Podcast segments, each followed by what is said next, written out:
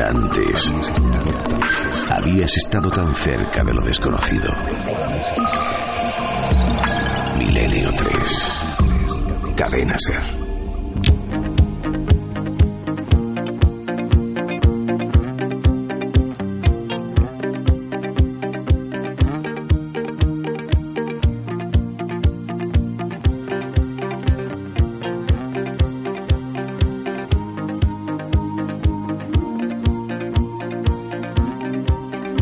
La verdad es que era algo que ya sabíamos. La música, que duda cabe, lo sabemos bien en Milenio 3, es algo mágico.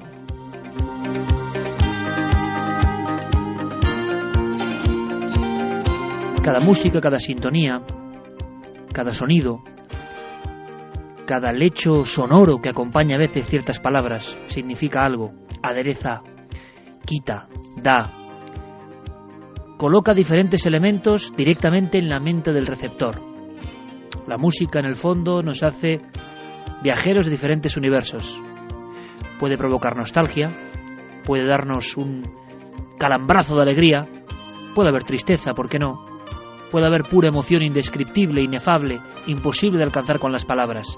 Y sobre todo esto, este tipo de emociones, las que no se pueden describir con palabras, son las que, y probadlo por favor, le llegan a embargar a uno en esos enclaves sagrados cuando uno, con los cascos, conecta con unas músicas que son acordes a ese entorno.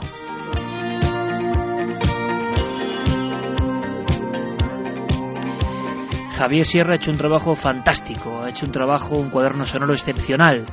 Yo le propuse que hiciese esos reportajes y creo que, que, es para quitarse el sombrero, sinceramente. Porque hay cosas que emocionan, que llegan, que están ahí, que no son muy conocidas. Pero voy a contar un pequeño secreto, ¿por qué no?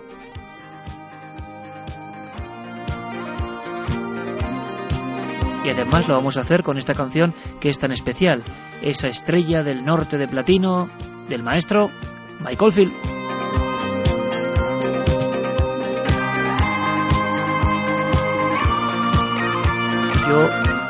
En compañía de mi pequeña alma, escucho muchas veces esta música y otras, y noto y percibo y estudio sus reacciones. Hasta los bebés de tres meses son capaces de sentir cosas con la música. Ellos, que saben de la magia de la vida mucho más que nosotros, también comprenden que la música les llega al pecho, al corazón y a los huesos. Recuerdo ahora hace unos cinco o seis años cuando le mostré a Javier Sierra un pequeño aparatito, el iPod, que entonces tenía sus primeras versiones. A mí me lo había enseñado Carmen, que ya lo tenía. Y empecé a utilizarlo, torpemente, como hago yo siempre las cosas tecnológicas. Pero descubrí que eso de escuchar a Oldfield, escuchar a Jean-Michel Jarre, escuchar a Dean Candance, escuchar a Alan Parsons, escuchar a Pink Floyd, en determinados sitios con calidad digital, podía ser una experiencia. No es escuchar música, no. Es abrir la conciencia en el lugar exacto.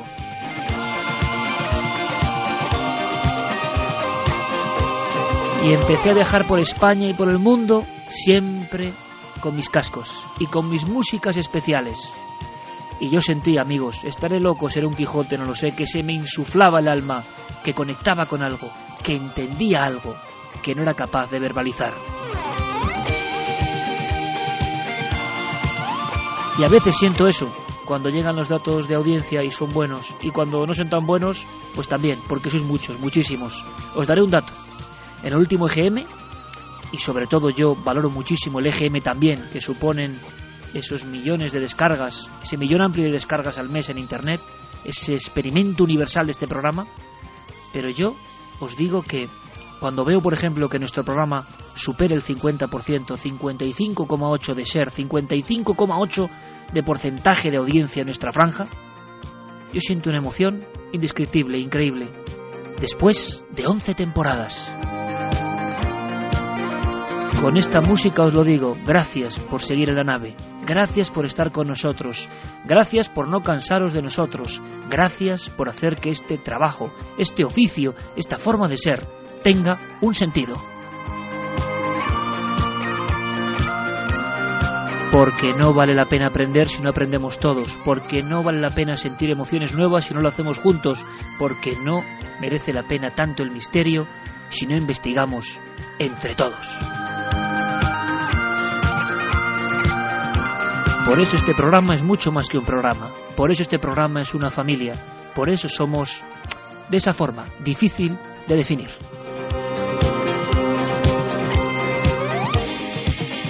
Y recuerdo los ojos de Javier Sierra abiertos como platos en otro subterráneo. Estábamos en la profundidad de la Toscana de Italia, concretamente en un lugar repleto de objetos etruscos. Y yo le puse a Alan Parsons en ese objeto que él no conocía.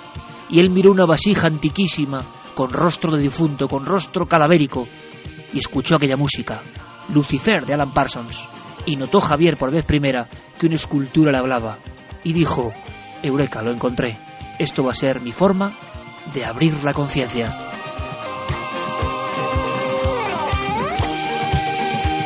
Y os aseguro que nunca hemos dejado de hacerlo. Os invito a que practiquéis, sí, esta forma de entender la música mágica. No os vais a arrepentir jamás.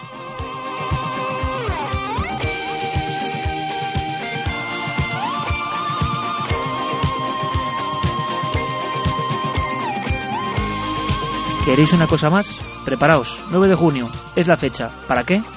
Iremos dando información. Pero ya me froto las manos. 9 de junio, Milenio 3.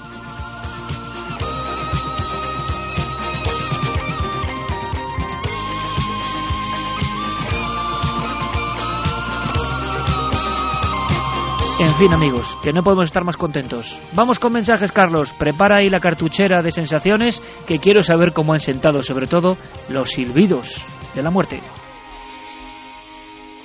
Pues sí, que han llegado muchísimos comentarios, ¿eh? Las eh, sensaciones están a flor de piel, por ejemplo... A que sobre todo con esos silbidos, es que, que, que, que era terrible esos silbatos, eran me ha puesto la carne de gallina, Carlos, no es a ti. No solo a ti, ¿eh? al resto de, de, oyentes desde luego también. Por ejemplo, a Pedro nos decía, uff, menudos gritos. Juan Miguel decía, por Dios, ¿qué ha sido eso? ¿A quién estaban matando? Álvaro Ramaju, wow, me quedo de piedra con los sonidos de Milenio 3, impresionante. Ángel Escolá, el sonido de esos silbatos aztecas me han hecho sentir la muerte riéndose de, de, mí a mi propia espalda. ¿Sabes lo que he recordado? Y seguro que Santi también lo ha recordado. Santi Camacho, maestro, buenas noches. Buenas noches, ¿Qué? Eh, ¿Te acuerdas de la famosa, tan traída y llevada Psicofonía del Infierno? Por supuesto. Yo he podido escucharla en casa entera y yo no sé lo que es, pero desde luego es algo horripilante. Y ese tono lo tenía un simple silbato de hace 1300 años, es curioso, ¿eh? Pues sí, la verdad es que eh, es una sincronicidad de algún tipo, pero es lógico, porque a fin de cuentas eh, ambos documentos, uno que sabemos de dónde procede y el otro que se ha especulado mucho por, con su procedencia se refieren precisamente a la muerte, se refieren a la llamada de, de, lo más oscuro que nos lleva hacia ese otro lado. Carlos, ¿qué dice la gente? Miguel Ángel también Nuestra comentaba, gente. el silbato de la muerte no era solo un sonido instrumental, eran literalmente alaridos profundos, sobrecogedor. Antonio Comet nos hacía llegar también su comentario, decía que se asemejaban a chillidos, a gritos, una cosa muy rara, como a risas de la muerte. Cualquiera sube ahora al dormitorio a oscuras. Óscar Utrilla también nos decía, normal que estremezcan estos sonidos de los silbatos aztecas, parecían gritos, casualidad, como bien dice Iker, lo dudo mucho. David Pardo Moya también comentaba, oyendo estos sonidos de la muerte, mi perrita Nanako se ha despertado asustada, seguramente ha activado algún resorte de su cerebro.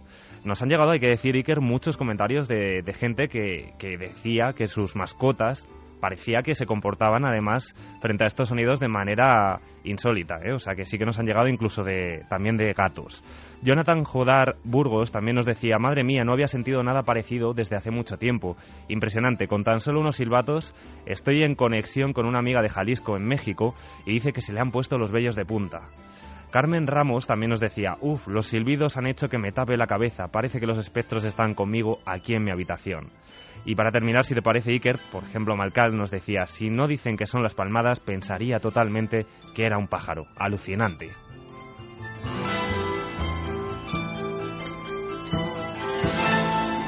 la música, los sonidos siempre tan importantes. Por cierto que habíamos lanzado una encuesta, ¿verdad, Carlos? Sí, vamos a recordar esa encuesta de ikerjiménez.com, el debate de la semana en Milenio 3. ¿Podemos conectar con otras realidades a través de la música? Los resultados están así. El sí tiene el 69,4% de los votos y el no el 30,6%. Hemos viajado por el mundo, hemos sentido algunos lugares de la forma más profunda que se pueden sentir. Y ahora marchemos hacia los ámbitos siempre umbríos, siempre tenebrosos de esa información que es la conspiración. La conspiración e incluso los fenómenos anómalos a veces parecen conjuntarse, también en curiosa armonía.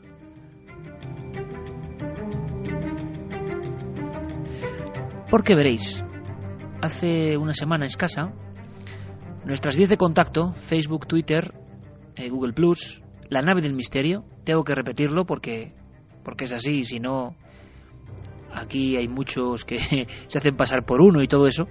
El único lugar donde tanto Carmen como yo estamos de manera oficial, de alguna forma, y lo lleva todo Guillermo León, es una ampliación de la propia web, de nuestra propia casa, es la nave del misterio. Facebook, Twitter y Google Plus. No tenemos ninguna página personal. Bueno, pues esas páginas donde son como tablones, ¿no? Donde se recogen vuestros datos, qué importantes son. Muchas veces cuando enviáis correos electrónicos, cuántas veces surgen de ahí grandes casos. Lo tenemos que agradecer también. Y en este caso, como una reacción en cadena, pasa algo en el sur de España. Claro, es muy interesante el fenómeno, y es que personas que no están conectadas entre sí, en el mail, incluso en cierto momento sin ver las informaciones de unos y otros, vamos recibiendo y luego se va incrementando la cantidad de testimonios de algo que ha pasado cerca del litoral malagueño.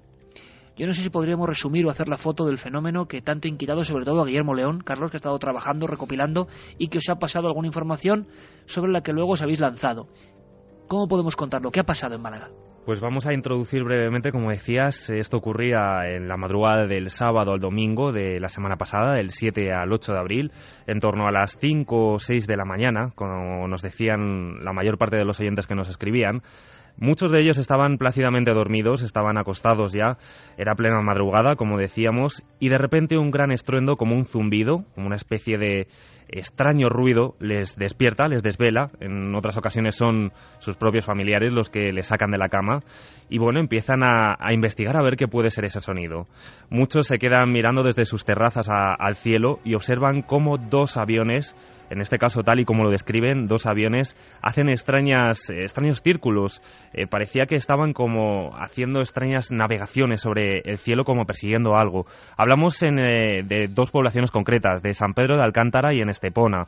Eh, también se habla incluso de un helicóptero que no llevaba ni siquiera iluminación y bueno, pues si te parece, hemos conseguido hablar con algunos oyentes que hemos estado eh, localizando en esta semana. Ellos son Miguel, Miguel Ángel, Ramón y Alex y nos van a resumir en un tren de voces de unos dos minutos eh, todo lo que vivieron en esa pasada semana.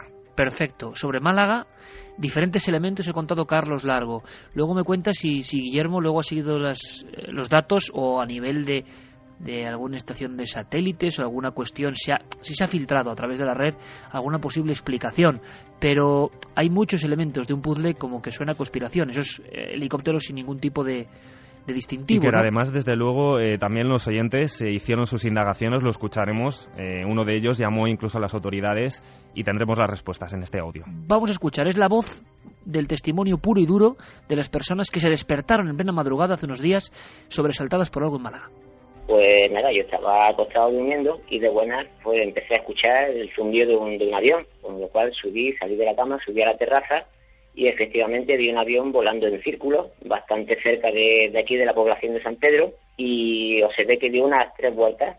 También vi que había un pequeño avión que estaba haciendo otro trazado distinto, pero dentro del círculo que, que realizaba el caza y al final los dos pues tuvieron la misma zona de salida por, por la concha que se llama aquí. Y no sé, me surgió la duda, había muchos vecinos por aquí por las terrazas también viéndolo. Y mi novia me despierta así, me da un codazo y me dice escucha, escucha y, y me despierto y escucho un sonido así como si fuera un caza. Así los sonidos que hacen los cazas normalmente pero como más siniestro. Y salimos al jardín y vemos como un, como si fuera un, un avión o eh, con luces, tenía como cuatro luces, iban parpadeando de forma aleatoria y haciendo un ruido como, como si fuera un caza, pero de repente subía mucho el volumen y de repente se apagaba por completo y se quedaba todo en silencio. Súper bajo y haciendo un ruido estruendoso. Eh, lo puse en el Facebook y me di cuenta que todo el mundo lo había puesto también. Desde San Pedro se pone, amigos míos de San Pedro, gente de la organización entre Estepona y San Pedro, todo el mundo lo había escuchado. Yo me asomé a la terraza porque no salí esta noche, te digo, vi un helicóptero sin luces también, eh, ya cerca de las seis menos cuarto. Lo escuché, me asomé y lo vi. Eh, lo vi pasando por encima justo de mi, de mi terraza. Y bueno, ya te puedo decir mil cosas, porque ya después, imagínate, todo el pueblo ya se hizo de eso, ya prensa de aquí de la zona, todo el mundo habla de lo mismo. Hoy, por ejemplo, se pone nunca vio fragata en, en la playa y hoy había una fragata del ejército en la playa, que rarísimo. La policía de, de Estepona decía que había recibido llamadas de muchos de muchos habitantes y que no sabían dar respuesta a nada, que, que no sabían lo que era. La policía de Marbella, que también hubo ruidos en, el San, en San Pedro de Alcántara, dice que eran prácticas totalmente rutinarias, pero vamos, a mí no, no me parece muy rutinario un vuelo bajo a las 5 de la mañana. Y la base militar de Málaga simplemente dice, no sabemos nada, y colgaron.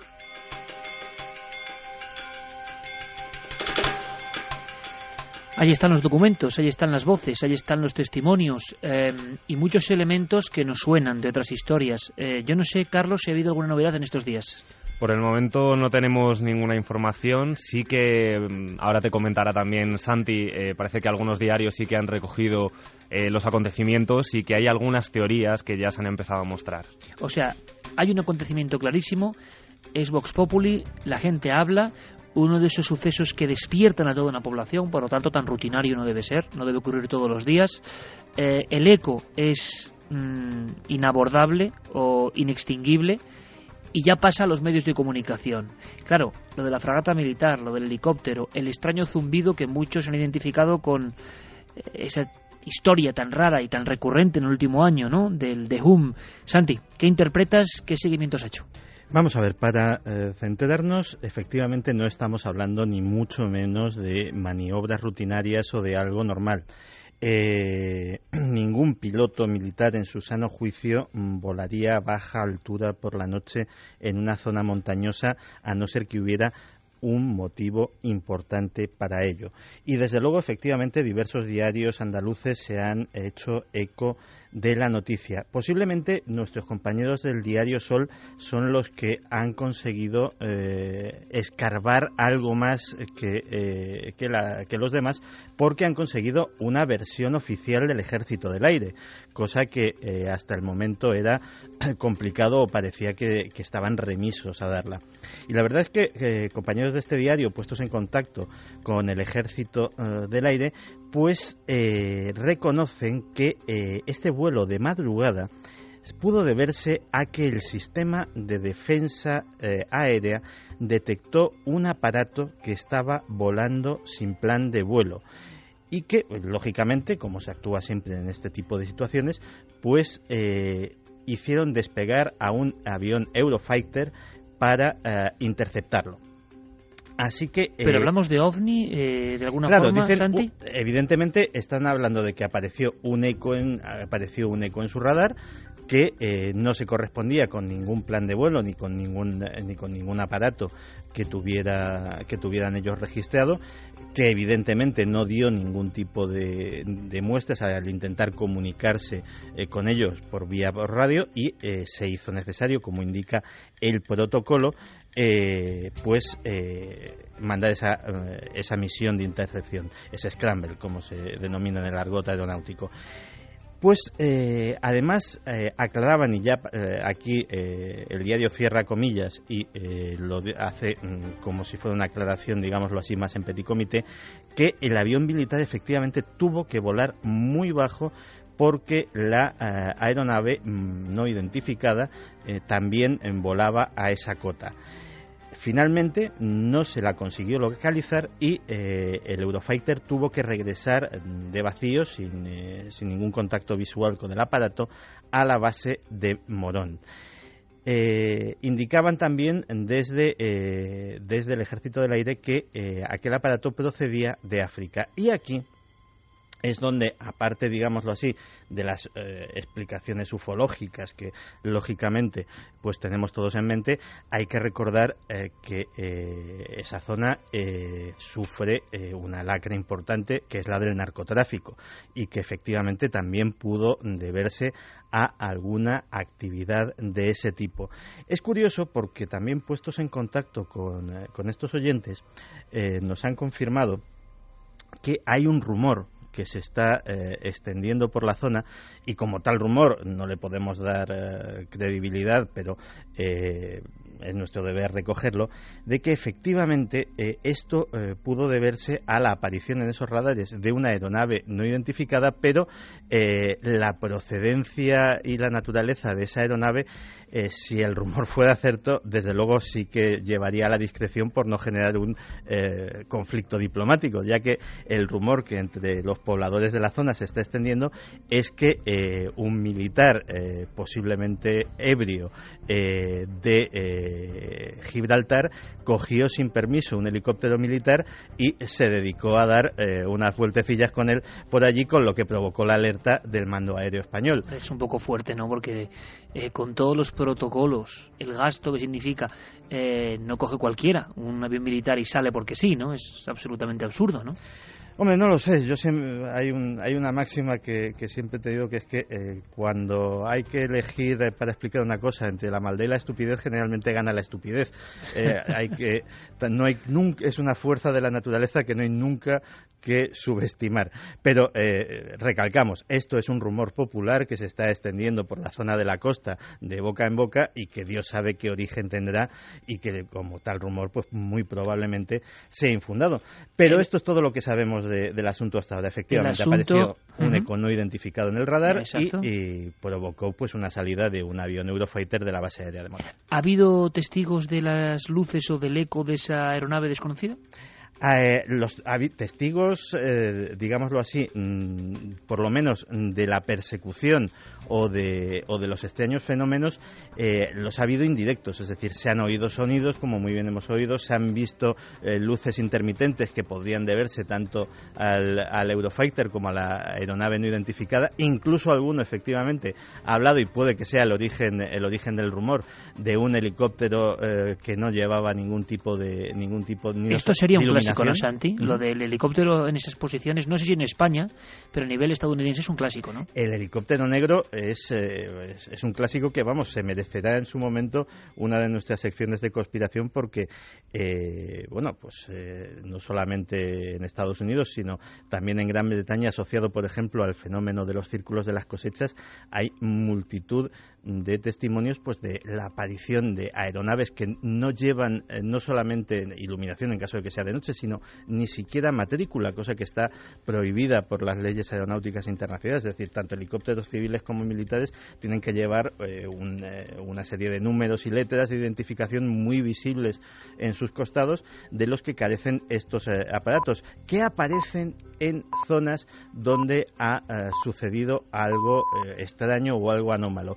Eh, ni más ni menos que pude encontrarme no solamente eh, con testimonios directos, sino con fotografías de estos aparatos, pues en mi último viaje a, Massachusetts, a Estados Unidos, donde en esa zona extraña donde parecía que se eh, que convergían todas las fenomenologías raras posibles, que era el triángulo de Bridgewater, pues también nos encontramos con ese misterio adicional que era el de los helicópteros negros y así lo recogimos en su día.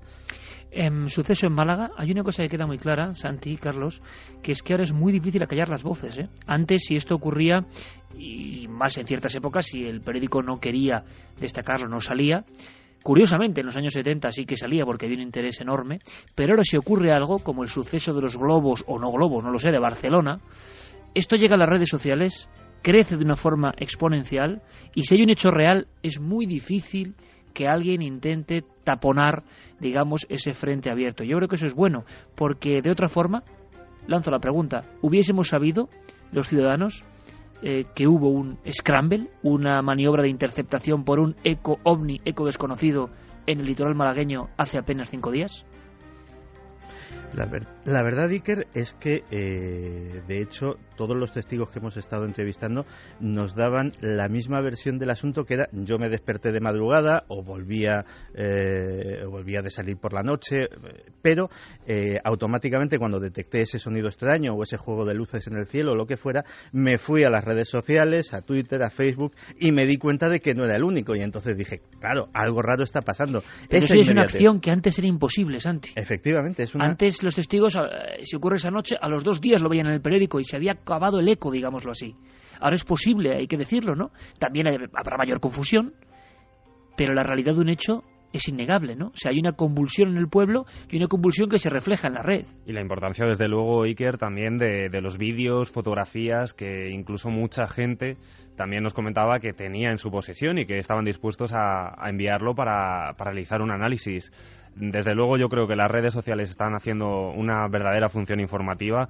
Los foros, o sea, cualquier tipo de, grupo social en Internet es ahora mismo un punto de partida para cualquier tipo de dato. Pues esto que estamos comentando, que tú decías también. Claro, es muy importante esto que estamos comentando porque yo lanzo nuestra idea va a ser eh, hacer un trabajo en conjunto con toda la gente de las redes sociales. Os iremos informando puntualmente.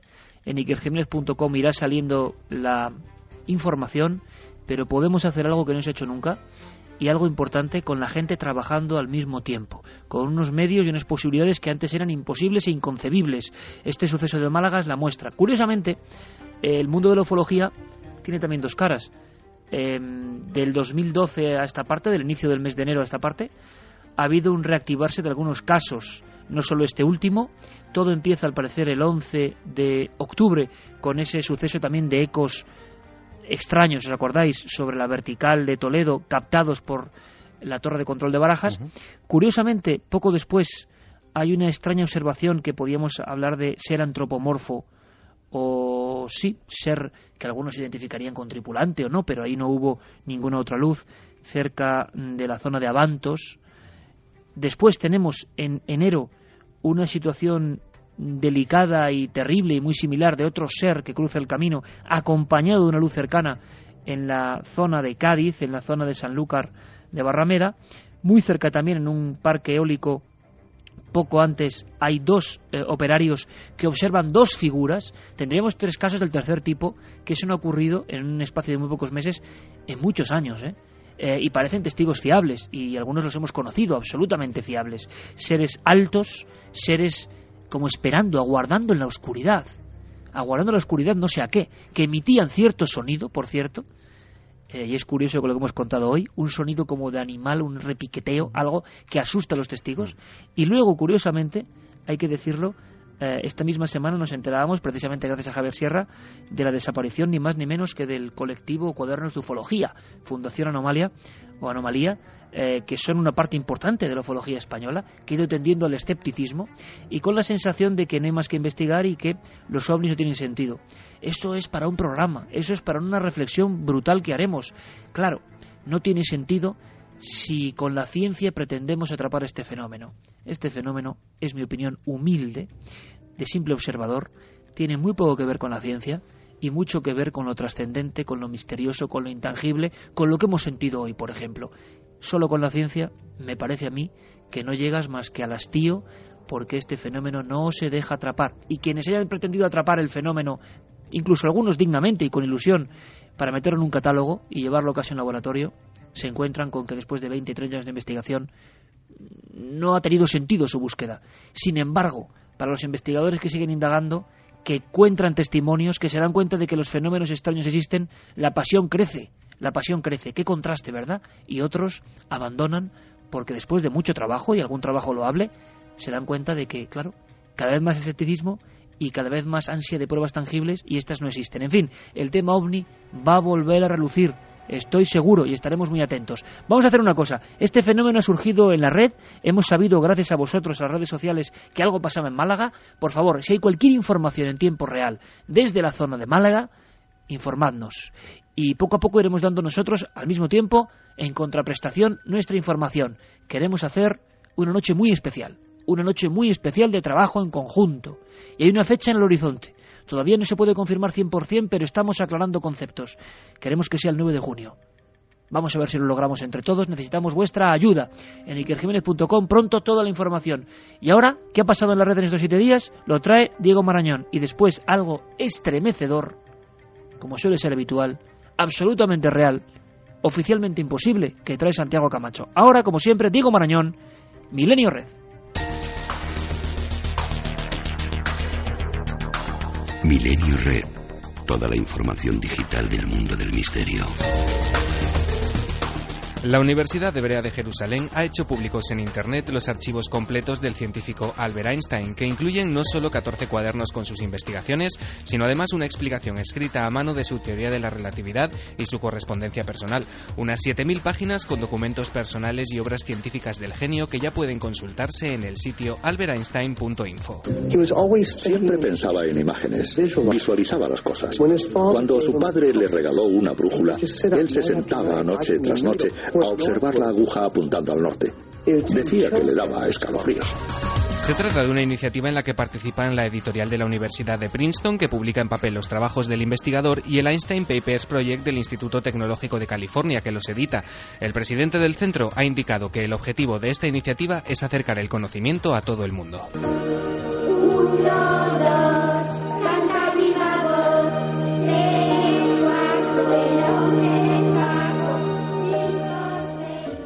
La web de la BBC nos sorprendía esta semana con una noticia que hubiese dado al traste con villanos como Freddy Krueger, y es que un grupo de científicos británicos ha iniciado un estudio con el que intentan determinar si es posible influir en el contenido de nuestros sueños.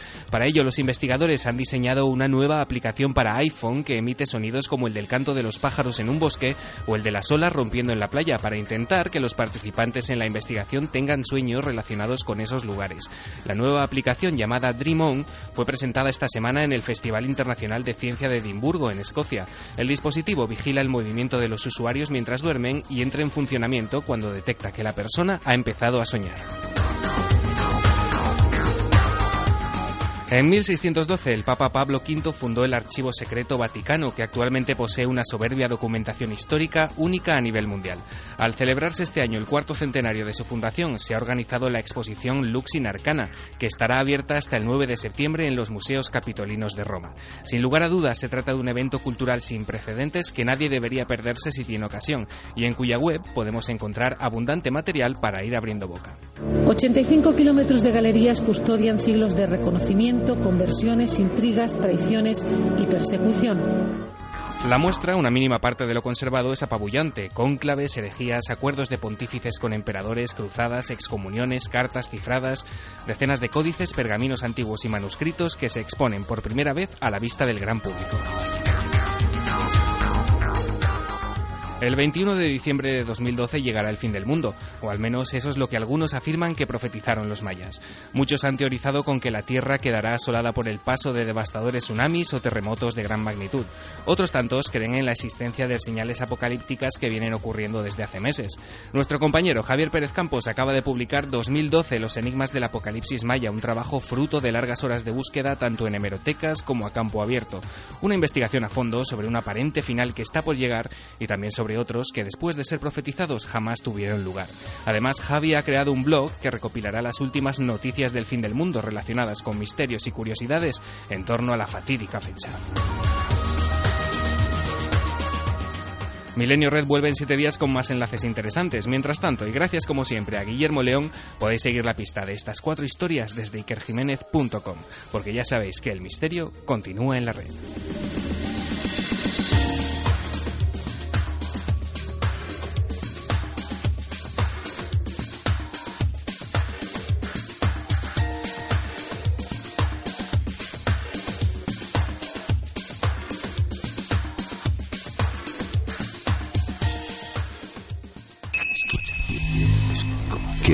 La respuesta? Milenio 3 en la SER.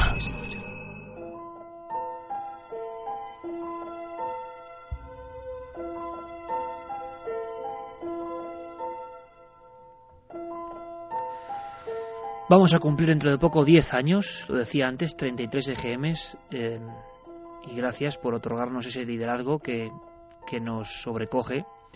Lo que ocurre es que hay cosas que no cambian, no cambian. no ha cambiado vuestro apoyo y vuestro afecto, pero imagino que tampoco ha cambiado vuestra sorpresa, la mía desde luego no, cuando al acabar algunas semanas suena este piano y Santi nos trae noticias que a veces es mejor no escuchar. Hombre, nada comparable a cuando uno pone el informativo. Yo lo he hecho, yo por fortuna últimamente vivo fuera del mundo, pero, pero pongo el informativo, me da igual la cadena y me echo a temblar, ¿eh? Claro, cuando uno indaga un poco más, como es el caso de Santi, y tira del hilo de noticias que se olvidan, vamos, como la espuma de, de, un café o una cerveza, pasan rápidamente, vuelan con el viento, ya nadie se acuerda. Santi sigue tirando del hilo y saca cosas muy interesantes con su anzuelo de la conspiración. La CIA, en estos 10 años de Milenio 3, ha aparecido muchas veces, muchas. La KGB también. Pero en esta ocasión hay dos noticias que él ha amasado pacientemente y que yo creo que también son, no sé si para llorar, pero poco menos, ¿no, Santi? Pues la verdad es que son dos noticias que por lo menos dan muchísimo que pensar. La primera tiene que ver con un asunto que creíamos que lo sabíamos todo o casi todo. De hecho, yo creo que no sé cuántas veces, pero dos, tres, cuatro seguro eh, que ha surgido en estos micrófonos el tema del proyecto MK Ultra, el proyecto que dirigió la CIA en los años 60 para intentar eh, controlar la mente humana, para intentar modificar eh, el comportamiento de los seres humanos en su beneficio. Pues, pues fíjate, Santi, que yo creo que sería quizá el primer tema que contaste en Milenio 3. Es muy posible.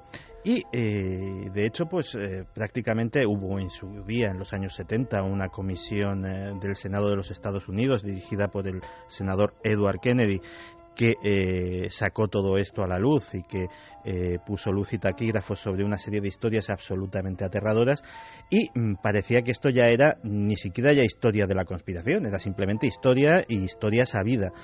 Pero eh, donde hay buenos periodistas de investigación, pues siempre hay cosas que averiguar y en este caso han sido nuestros compañeros de la revista San Francisco Weekly los que han sacado a la luz una serie de datos no solamente desconocidos, sino algunos muy impresionantes sobre la ah, acción del proyecto MK Ultra de los agentes de la CIA en eh, esa ciudad, en San Francisco. Fíjate que todo empieza con un hombre que se llama Wayne Ritchie. Ahora ya es un, un, anciano, un anciano. Wayne Ritchie era héroe de guerra, antiguo marine, había sido guarda de eh, la cárcel de Alcatraz, de la mítica prisión de Alcatraz, y eh, era eh, actualmente, en ese año 1957, donde va a empezar nuestra historia, era Marshall de los Estados Unidos. Era un hombre eh, que, un defensor de la ley, era un hombre íntegro, un hombre con un prestigio absolutamente monolítico. Estaba celebrando una fiesta de Navidad, esa Navidad de 1957, en su lugar de trabajo. La oficina de los Marshalls de California estaba en un edificio federal de San Francisco. Y bueno, pues como pasa en todas las empresas, se habían reunido allí, pues todos los compañeros, para eh, brindar por el año nuevo, para desearse lo mejor esas fiestas y para eh, estrechar lazos eh, y buena voluntad, que es lo que se suele hacer en esas celebraciones. El problema es que Marshall, después de tomar la primera copa, y era un hombre que, mm, sin ser eh, muy bebedor, era un hombre corpulento y no tenía eh, ningún problema para asimilar dos o tres copas sin eh, ningún tipo de, sin ningún tipo de efecto extraño, empezó a sentirse extraño, empezó a sentirse raro. La realidad empezó a parecerle algo mm, poco habitual se quedó fijadamente mirando el árbol de Navidad y las luces empezaron no solamente a parpadear más brillantes de lo normal, sino que empezaron a moverse, empezaron a oscilar como si fuera un enjambre de luciérnagas. Lo que le empezó a llenar de pavor es que un rostro humano se empezó a dibujar en ese árbol de Navidad. Primero surgió lo que parecía un contorno que era familiar, y luego unos ojos y una boca y unos rasgos amenazadores. Además, una serie de ideas obsesivas, extrañas, como que sus compañeros eh, le odiaban, que sus compañeros querían deshacerse de él, que posiblemente lo querrían matar, empezaron a forjarse en su mente. Sin decir nada, eh, sin aparentar eh, el estado terrible en el que estaba, decidió abandonar el lugar. Y la verdad es que la ciudad también empezó a parecerle amenazadora, empezó a parecerle extraña. Entró en un bar, pidió una copa y hizo algo que en su vida, en esa vida de servicio público, en esa carrera impecable, se podía imaginar nadie que iba a hacer. Sacó su revólver reglamentario y atracó el bar. Claro, no estaba en muy buen, eh, en muy buen estado, como no estaba en plenitud de sus facultades, a los parroquianos les costó bastante poco reducirle y les costó bastante poco quitarle el arma y tenerle sujeto hasta que llegó la policía. Nadie se lo explicaba. Entre 1953 y 1964, casos como ese no eran tan extraños en San Francisco. La ciudad parecía haberse vuelto loca.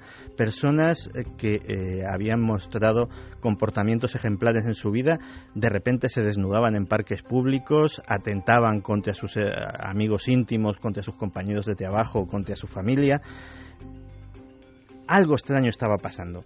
Y eso extraño que estaba pasando tenía un nombre. Era el proyecto Clímax de Medianoche.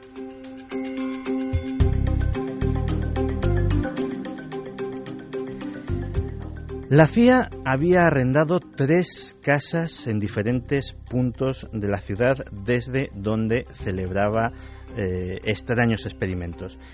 La principal de ellas era el 225 de Chestnut Telegraph Hill, donde había lo que ellos llamaban la Acid House, la casa del ácido.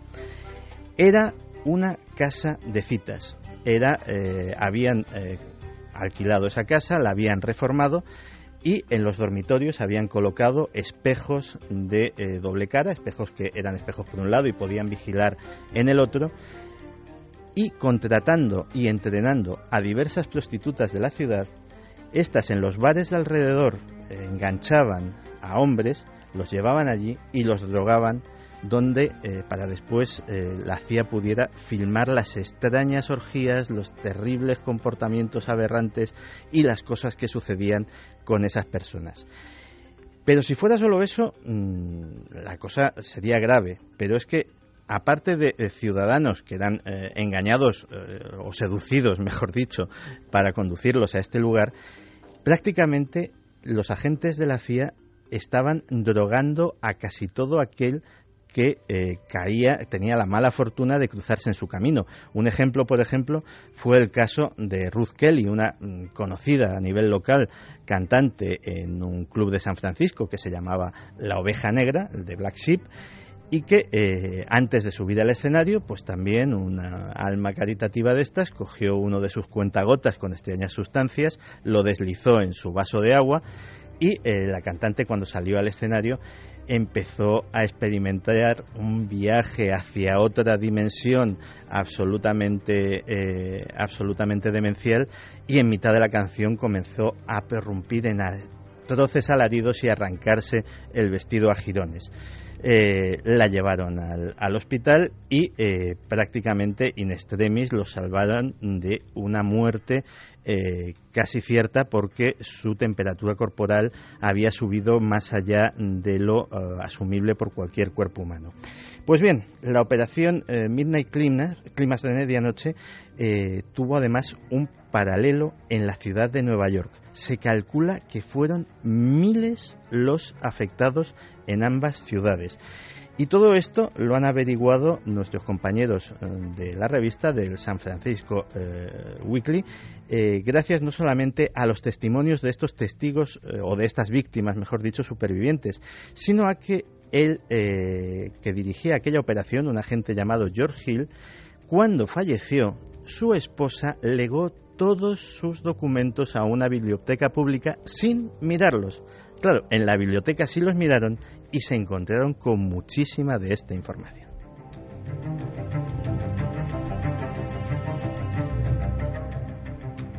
Nuestra siguiente historia es bastante más contemporánea, pero también eh, nos habla de hasta qué punto eh, las cosas no son lo que parecen en el mundo de la inteligencia. Si hablábamos de la CIA, eh, ahora vamos a hablar del FBI y eh, también de otro gran trabajo de periodismo de investigación, en este caso del diario The Guardian.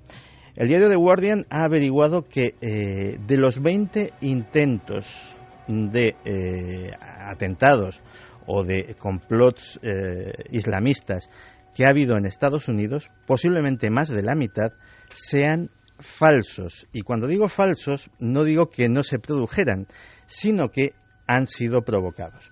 Todo viene del testimonio de un antiguo eh, confidente, de un antiguo agente infiltrado, Greg Monteil, que eh, fue captado por los agentes del FBI para infiltrarse en las mezquitas del sur de California. Greg eh, se convirtió en una identidad que se llamaba Farouk Aziz y su proceso de transformación era el de un hombre americano que se acerca a la mezquita, que empieza a interesarse por el Islam, que se convierte, que poco a poco va adquiriendo eh, pues una estética de, túnica, barba, pañuelo al cuello, etcétera, etcétera, y va radicalizando su postura. Lo que nadie sabía es que Farouk Aziz llevaba eh, una grabadora siempre con él por indicación. ¿Y cuál era la misión de Farouk? No averiguar si había complots en esas, en esas mezquitas, sino incitarlos. Parece ser que eh, en varios casos, eh, casos conocidos como el de los cuatro de Newburgh, que era un, grupo islamista que intentaba hacer atentados contra intereses judíos en Nueva York, o los cinco de Fordix, que eh, era también otra presunta célula que iba a, atacar una, una base norteamericana, pues los agentes infiltrados, como este tal Farouk Aziz, lo que hacían era a eh, gente poco a poco irle mm, convenciendo de la necesidad de que la yihad era algo, era algo inminente y algo necesario, llegar a ofrecer dinero y otro tipo de sobornos para ganarse a las personas y eh, de esta forma cuando finalmente accedían a, unirse al plan de la gente era cuando eran detenidos y cuando el FBI anunciaba a los cuatro vientos que habían desarticulado una célula de Al Qaeda o una célula islamista. O sea, lo empleaban Santi como de señuelo. Efectivamente, es eh, como el caso que hemos visto muchas veces en las películas de eh, la falsa prostituta que cuando se acerca al cliente le pone las esposas si es policía, pues en este caso, solo que eran no tanto agentes infiltrados, sino verdaderos instigadores. La historia de Farouk Aziz acaba de una forma realmente curiosa, porque Farouk Aziz fue denunciado por los propios miembros de la mezquita a los que intentaba incitar como un tipo radical y que posiblemente fuera un terrorista con lo cual en este caso pues la cosa le salió eh, por la culata. Pero desde luego sí que eh, estamos viendo que muchas veces cuando eh, se nos dice desde estos servicios secretos que se ha desarticulado tal o cual complot, a veces hay que rascar un poco y ver de dónde procede y quién lo instigó.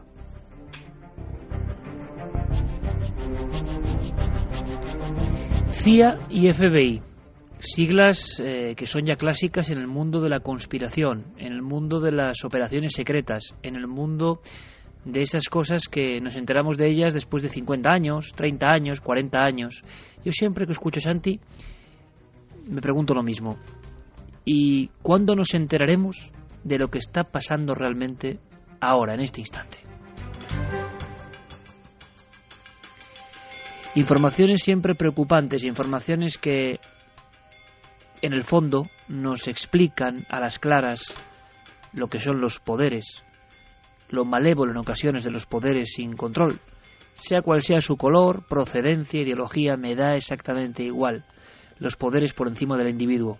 Eso sí que a veces es para temblar a todos los niveles. Vamos a marcharnos, Noel. Rompemos con otra sintonía, enlazamos con recta final del programa de esta semana tan intensa para todo este equipo y lo que hacemos es, por supuesto, escuchar vuestros mensajes.